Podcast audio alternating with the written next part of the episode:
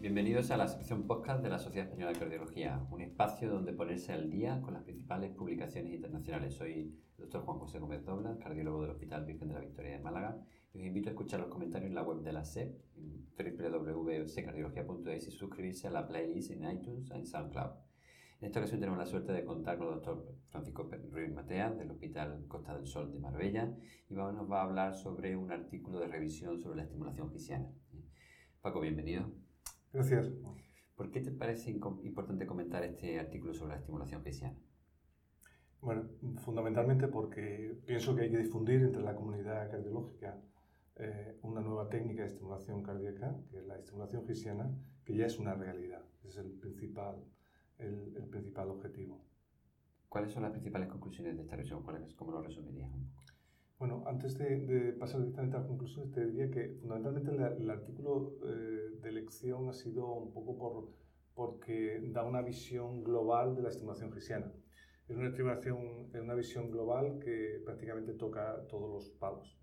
Hace una introducción de la estimulación gisiana, de las mejores hemodinámicas de la estimulación del GIS, tanto en pacientes agudos como, como estimulación crónica del cómo, del cómo se realiza, de la anatomía que ya tenemos eh, perdida, ¿no? tenemos olvidada la anatomía del GIS y bueno, vuelve a ser eh, una, una, realidad, de dos tipos de captura, tanto de captura directa, selectiva del, del, GIS a través de la estimulación gisiana pura, como la estimulación no selectiva, la estimulación adyacente del, del GIS.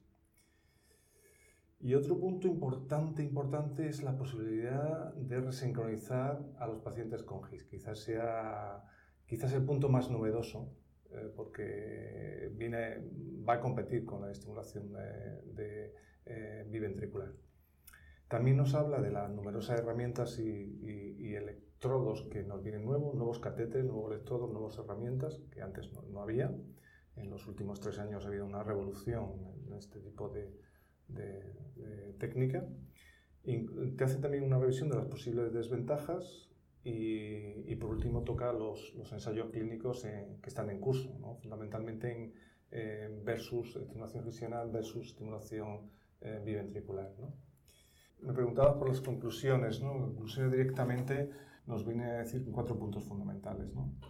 El primero, que es una técnica emergente. Está claro que, que el GIS viene y viene para quedarse con un gran futuro, ninguna duda produce un patrón absolutamente fisiológico en la estimulación. Ya era hora que llegáramos a un punto de estimulación absolutamente fisiológica. Eh, pretende mitigar los efectos adversos de la estimulación clásica convencional de APES de ventrículo izquierdo, de ventrículo derecho, perdón, o, tracto de salida de ventrículo derecho, al menos a largo plazo, que parece que son claros. Y, el gran desarrollo que tiene la nueva tecnología, nuevos catéteres, nuevos electrodos, etc. ¿no? Eh, también es verdad que una conclusión que llega a esta revisión, esta magnífica revisión, es que también faltan resultados, resultados clínicos, pero nos permite con los datos que tenemos visualizar el posible efecto beneficioso a largo plazo que va a tener la estimulación gesiana. Muchas gracias, Paco. ¿Tú crees que de alguna manera entonces hay una competencia entre la estimulación gisiana y la terapia de la sincronización cardíaca? ¿O quizás cada uno va a tener un campo muy delimitado para ambas estrategias? Es decir, tienen, tienen zonas comunes probablemente, pero también tienen zonas que son probablemente quedan bien delimitadas para cada una de ellas. Sí, sin, sin duda. lo primero que se va a competir, antes de competir con la, la estimulación ventricular, que lo vemos inmediatamente, pero antes va a venir a competir con la estimulación tradicional clásica. Va a venir a competir con la estimulación APES, con la estimulación tracto ventrículo derecho. Eh, ya va siendo una realidad, ya está compitiendo. Y por supuesto, lo que comentas, va a competir con la resincronización cardíaca. Eh, resincronizar de una manera artificial, como lo hace la resincronización biventricular, eh, quizás no sea tan bueno, por lo menos a priori, como competir con una estimulación absolutamente fisiológica. Eh, probablemente la sincronía que, que, también tiene la estimulación biventricular, podemos evitarla con la estimulación gisiana. A priori, la batalla la tiene ganada. Al menos ese, en mi humilde opinión, a priori la tiene ganada. Probablemente en los próximos 10 años, no más, coexistan ambas técnicas, estimulación gisiana, estimulación biventricular, y probablemente delimitarán los espacios de indicación durante este tiempo de cada una de ellas. Mi impresión, sin duda, que el futuro de la resincronización va a ser la, la gisiana y la indicación de ahora actual biventricular quedará para, es una impresión personal, para fallos de la propia estimulación gisiana. Pues muchísimas gracias.